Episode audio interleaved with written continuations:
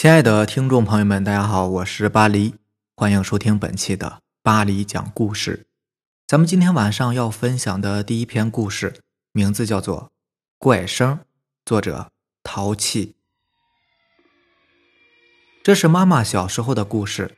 妈妈小时候呢，住在老房子，由于一些特殊的原因，算是过渡房吧。一栋楼有好几户，楼上楼下各有一间房。当时妈妈和外婆。还有姨妈住在楼上的一间，外公带着舅舅住在楼下。那个年代穷苦人很多的，到了晚上有时候会有乞丐在楼洞里面借宿。妈妈刚搬进去没有多久，有天晚上睡得正迷糊呢，突然听到有人上楼的声音，脚步声很有节奏，不紧不慢的，走到妈妈的房间门口，突然就没有了声音。妈妈那时候以为是楼下的外公上来找外婆了。心想，如果是外公外婆会起来开门的，就翻了个身继续睡。可是没隔几秒，敲门声便传来了，咚咚咚。妈妈这下彻底醒了，然后喊：“谁呀？”没有人回应。妈妈看了看睡在边上的外婆，没有任何反应，睡得很香。妈妈当时有点害怕，摇醒外婆，然后跟外婆说：“外面有人敲门。”外婆醒了，问了好几遍是谁，就是没有人回应。当时害怕是坏人，所以就没有开门。等了一会儿，发现没有动静了，就和妈妈说可能是乞丐吧。于是倒下便又睡了。这件事情就这样过去了一段时间，妈妈几乎都快要把这个事情忘记了。又到了一个晚上，由于第二天妈妈不用上学，就和姨妈玩到比较晚。外婆当时不在家。两个人不知不觉玩到了夜里快十二点了，准备睡觉。突然，那个带有节奏的脚步声又响了起来，紧接着又是敲门声。妈妈问姨妈：“你听到了吗？”姨妈一脸疑惑地看着妈妈：“什么？听到什么呀？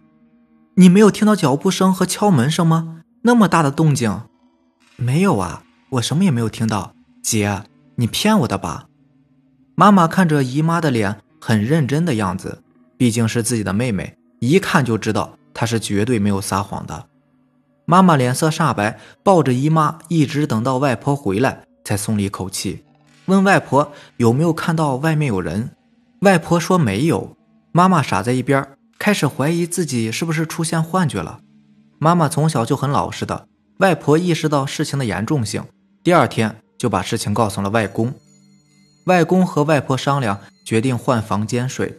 外婆带着姨妈睡楼下，外公带着妈妈和舅舅睡楼上。没隔几天，同样的事情又发生了。可是这次不止妈妈听到，舅舅也听到了，外公却什么也没有听到。这件事情发生以后，外婆和家门口的几个邻居提起过，但是没有人说听到过类似的声音。可是大家都好像比较忌讳这个话题。妈妈他们在那里住了一年多，期间妈妈养的一只小猫跑到了阁楼上，再也没有下来过。那个阁楼很小的，一个小孩都容不下，但是很黑，只是一个小通道，就是通往妈妈房间的一个小气窗。小猫呢，刚好可以爬进去。这只猫就这样没了。妈妈、外公、外婆他们虽然在那里住的时间不长，可是和邻里之间的感情呢，还是很不错的。没事偶尔路过。都会去看看。他们搬走很长一段时间以后，那儿的老人才告诉妈妈，他们就在他们住进去之前，有一个女孩因为感情问题上吊自杀了，才二十来岁。因为外公外婆带着三个孩子，怕吓到他们，所以一直没敢说。后来妈妈说，也许是那个女孩想家了，想回来看看，可是听到有孩子的声音，怕吓坏小朋友。但是又想回家看看，所以一直在徘徊着。现在那里的房子早就已经拆了，也不知道那个女孩是不是还在那里呢？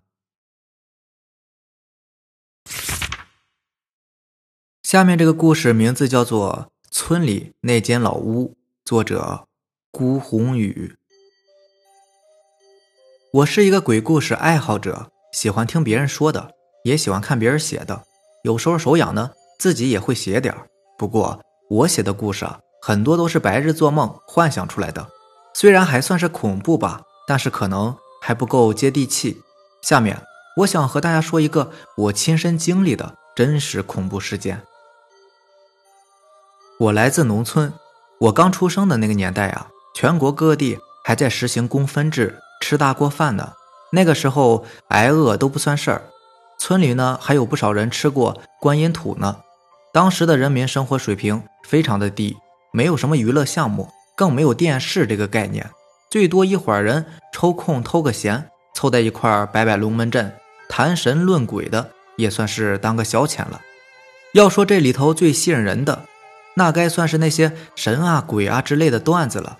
谁谁谁喝喜酒喝醉了，走夜路碰到鬼。倒在坟头上睡了一个晚上，谁谁谁去河里边洗衣服，看见河中心呢有一个女人向他招手。总之啊，听得你是心惊肉跳，带腿肚子抽筋的。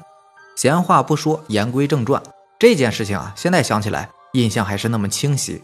打从我记事儿开始，我记得当时的村子十分破旧，几乎每家每户都是那种古老的全字形木结构的房子，有些呢甚至因为年代太久了。已经严重的倾斜，看上去随时都有倒塌的危险。可是因为太穷了嘛，一些老人家呢还是冒着生命危险住在里面。从我家去往村里的晒谷场，需要经过一段幽暗的巷子。那条巷子曲里拐弯的，走在其中一定要多加小心，否则啊容易踩到一堆堆的牛粪。巷子窄而深，走在其中啊，头顶是从两边挤压过来的黑沉沉的屋檐。在巷子的右侧呢，有一间很古老的老屋，整个屋子都已经严重的倾斜了，可就是不倒。很佩服这所房屋的木匠啊！我每次经过那户人家的时候，心里面都会不由自主的发毛。只要往门房里面那间老屋瞧上一眼，就感觉那间屋子有着暗淡的色调、阴郁的气息，就像是一座死人的坟墓，整个都透着一股腐臭难闻的气味而住在这间屋子里的人呢，甚至比这个屋子本身还要恐怖。屋子的主人是一个年过七十的孤寡老妇人。说她是一个孤寡老人呢，也不全对，因为她有好几个儿子，而且就住在离他家不远的隔壁。但是儿多无孝子啊，既然没有人在乎老人的生死，良心发现了就去给口吃的，否则就任他饿着。如此一来呀。老太婆只能是顾影自怜，日渐消瘦。你甚至能从他深深凹陷下去的眼窝中清晰的看到他眼球的形状。他的精神有点不正常，有时候喜欢神神叨叨的站在二楼的木栏杆处，对着路过的人咬牙切齿，又或者是面带微笑的咒骂着很难听的话。也不知道是不是把所有人都当成那几个不孝子了。他有一个非常经典的动作。那就是喜欢瞪着别人，然后用左手的食指对着过路的人一勾一勾的，仿佛是要叫人过去。我每次都被他这个动作给吓的，所以每次经过他们家门口，我都是提足一口气，撒丫子飞跑过去。但有时候还是忍不住侧眼去看一眼那座老房子。我们那时候没什么好玩的，所以一到了夜晚，村里一大群孩子就会不约而同的跑到晒谷场上玩耍，玩什么的都有。不过最经典的呢，还是要数躲猫猫了。我们一大帮人呢，少说也有三四十个，说好了兵分两派，一派去躲藏，另一派呢等着去搜寻。那天晚上我们玩了好一阵的躲猫猫，但是因为藏的不够深，所以很快就被找到了，觉得很没有意思，不够刺激。当时轮到我们这一小队的小孩躲藏，我和二赖子两个人呢就合计着躲远一点，让他们找不着。于是两个人兴奋地摸着巷子的古墙往前走，没有灯，四处都是一片的漆黑。我们不知道摸进了哪里，反正是摸到一户人家里去了。那时候治安特别好，一般都不会有人上锁的。当时我有点害怕，我说咱们还是去别的地方吧，这儿好黑呀。二赖子说越黑的地方啊，他们越找不着，快跟我来吧。我想想，还是跟他一起去吧，两个人在一起也没什么好怕的。当时我的手是被二赖子拉着的，但我隐隐感觉二赖子的手比一般的小孩手大呀，而且也很粗糙，就像是手上戴了一只蛇皮手套一样。因为没有光，所以我也分不清楚。于是两个人摸进了一个空空的房间里面。这时我就闻到了一股有点像是湿棉絮泡在茅坑里边发霉很久后的那种霉味儿。我也没有管那么多，因为在农村嘛，到处都飘着猪狗牛羊的拉出来的便便的味道，空气好不到哪里去的。我忽然摸到了一个洞状的物体，那个洞四四方方的，有小方桌子那么大。我心想，这里应该是很隐蔽的，躲在这里真是太安全了。没等我说话。二赖子就先钻进去了，他往里边爬了一截然后回过头来划燃了一根火柴，借着火光，我看到他的脸白的吓人，还对着我用左手的食指勾了勾手，说：“快进来呀，快来呀，快来呀！”然后露出了一个很怪异的笑容，这个笑容我当时就打了个冷颤。不过也不知道脑子里边是怎么想的，就好像很听话似的，就蒙圈了。鬼使神差的就跟着爬了进去，他说话的声音在洞里嗡嗡直响，像是得了重感冒一样，有些听不清楚。我当时也没有多想，反正有个伴儿，我也就没那么怕了。我们躲好之后就不敢出声了，因为怕被发现嘛。我连大气都不敢喘。不过渐渐的，我发觉有点不对劲儿，因为我身后的二赖子不但没有说话声，而且竟然连呼吸的声音。都听不到了，一个大活人怎么可能不换气儿呢？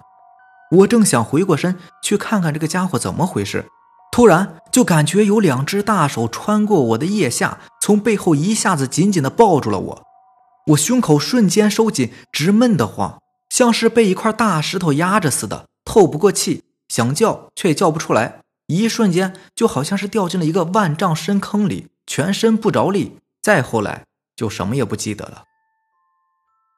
结果第二天，全村的人都出动了，到处喊我的名字，每个角落里都找遍了，几乎把整个村子翻过来都没有找到我。我爸妈更是急得直跺脚，还以为我被外地人拐走了呢。最后没辙，只好请来村里的老阴阳先生，通过设坛烧香、丢饺子问卦，用罗盘才把我给找着了。当时我睁开眼的时候，只见眼前是不断晃动的地面，屁股上一阵火辣辣的疼。原来是我妈妈把我抱起来架在膝盖上，甩手狠狠地抽我屁股。我也不记得被打了多少下，反正她是连哭带嚎的，边打边骂。我当时就哇的一声哭了。那个老阴阳先生说：“哭了好啊，哭了好啊，哭了就没事了，已经醒了。”在场的也都是议论纷纷，虚惊一场。后来我听别人说了才知道。原来我躲的那个地方啊，正是那个孤寡老人中堂边放着的一口黑漆木棺材。我还在里面睡了整整一个晚上。当时我气坏了，去找二赖子算账，怪他为什么不告诉别人我在那里躲着。二赖子用手搔着赖里头，很委屈地说：“那天晚上你走前面，我在后面撒了泡尿，我叫你等等我，可你就一个人往前走，我叫你你也不理我。”等我追你的时候，你已经不见人影了，我也不知道你去哪儿了。这件事情本来算是过去了，可是更加诡异的事情却在不久之后就发生了。原来啊，那个孤寡老人在饿了两天之后，躺在床上动不得。当他大儿子上楼送饭的时候，就对他说：“儿啊，以后能不能一天给我送一餐饭呢？我都快饿死了。”谁料他大儿子走过去，甩手就是一巴掌，扇在老母亲脸上，然后凶狠的吼道：“你这个死老太婆，你老糊涂了吧？今天早上才给你送了一碗米汤呢，你喝完就忘干净了。妈的，就知道吃吃吃，快吃吧，最好噎死你！”老太婆没敢说话，端起饭碗，和着眼泪，默默的往肚里吞。吃完饭以后呢，想想这个日子也不好过，自己也是一把年纪了，心里边一凉。然后就在二楼的房梁上用牛绳把自己给吊死了。据那几个把他从吊绳上解下来的人说呀，当时他两眼还是直勾勾的斜向路面，充满着怨气，同时左手食指还保持着那个勾人的动作，似乎随时要把人的魂魄勾过来一样。听到这儿啊，我不禁是一阵的毛骨悚然，因为我突然想起来，我在那个黑黑的洞口时。二赖子回过头来，笑着对我做出的那个让人心惊肉跳的一勾一勾的动作。再后来，老太婆要入棺的时候，据说她的手由于这个动作僵硬了，卡着棺材下不去，没办法，最后只好把那只手活活的掰断了，放入了棺材中。这件事情呢，可以说是在我幼小的心灵里划上了重重的一刀。很多知道这件事情的村民呢，都说我的命是老阴阳先生捡回来的。后来我也的确拜了这位德高望重的老先生为继父，直到现在都还有来往呢。好了，以上就是咱们今天晚上要分享的故事啦。如果喜欢咱们的节目呢，就点个订阅吧。好的，那咱们明天见吧，拜拜，晚安。